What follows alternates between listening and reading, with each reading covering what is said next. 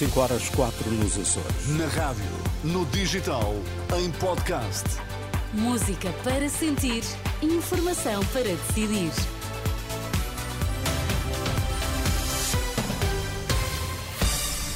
Notícias na Renascença destaques a esta hora. Governo abre quase mil vagas no Serviço Nacional de Saúde para médicos especialistas recém-formados. Um homem foi morto à facada em Paris. A primeira-ministra francesa garante que não vai ceder ao terrorismo. Ataque em Paris. A primeira-ministra francesa garante que não vai ceder ao terrorismo. Elizabeth Borne reage assim ao ataque desta noite, que causou um morto e dois feridos em Paris. Também o presidente francês reagiu esta madrugada na rede social X.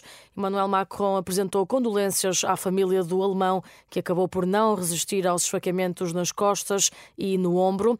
De acordo com a polícia, durante o ataque, o agressor gritou Alá é grande e já depois de ser detido pelas autoridades autoridades terá afirmado que não suporta ver muçulmanos mortos pelo mundo. O ataque vai ser tratado como um ato de terrorismo.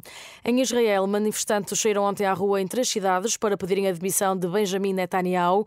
Tel Aviv, Haifa e Cesareia foram as cidades que serviram de palco ao protesto a que se juntaram familiares dos reféns na faixa de Gaza.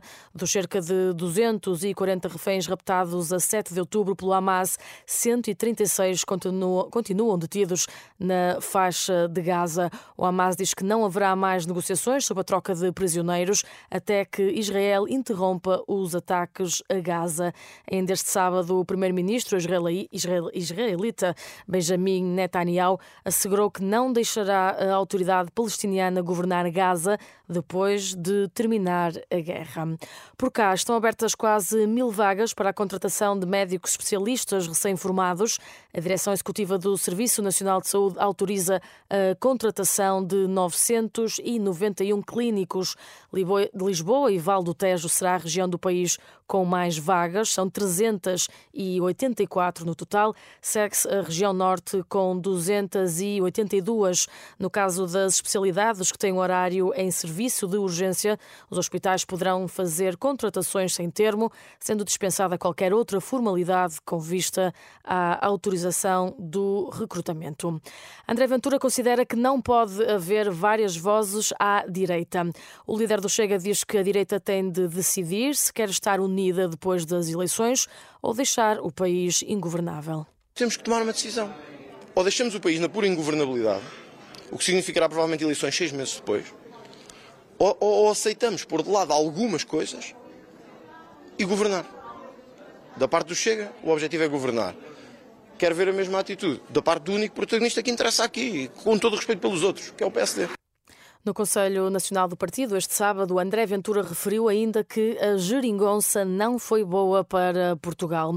E na Covilhã, Pedro Nuno Santos defendeu o governo da geringonça, dizendo que aumentou pensões e salários depois de quatro anos de cortes do governo do PSD. O candidato a secretário-geral do PS diz que o PSD continua à espera do diabo e acusa Luís Montenegro de continuar a ser o líder parlamentar de Pedro Passos. Passos Coelho. Parece que, que, Pedro Passos Coelho deixou de ser uh, Primeiro-Ministro e líder do PSD, mas Luís Montenegro continua a ser líder parlamentar de, de, de Pedro Passos Coelho.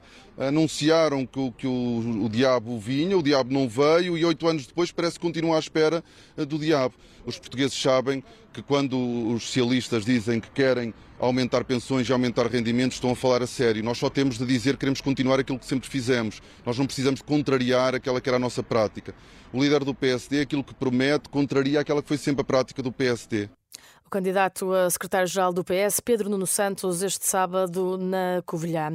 No futebol, o Porto venceu na última noite em Famalicão por três bolas a zero, com golos de Evanilson, Taremi e Francisco Conceição. Apesar de apontar algumas falhas à exibição do plantel, o técnico dos Azuis e Brancos fala de um jogo competente. Fizemos um jogo muito competente. Uh Uh, dominámos, controlámos. Uh, é verdade que nem sempre foi muitíssimo bem jogado, mas foi um, um, jogo, um jogo muito, muito, muito, muito competente da nossa parte, um jogo competitivo, onde, onde o Famalicão valorizou aquilo que foi a nossa, a nossa vitória. Vitória do Porto em Famalicão. A equipa de Sérgio Conceição está agora com 28 pontos, os mesmos do que o Benfica, que joga hoje com o Moreirense. O jogo está marcado para as 6 da tarde e tem relato aqui na Renascença.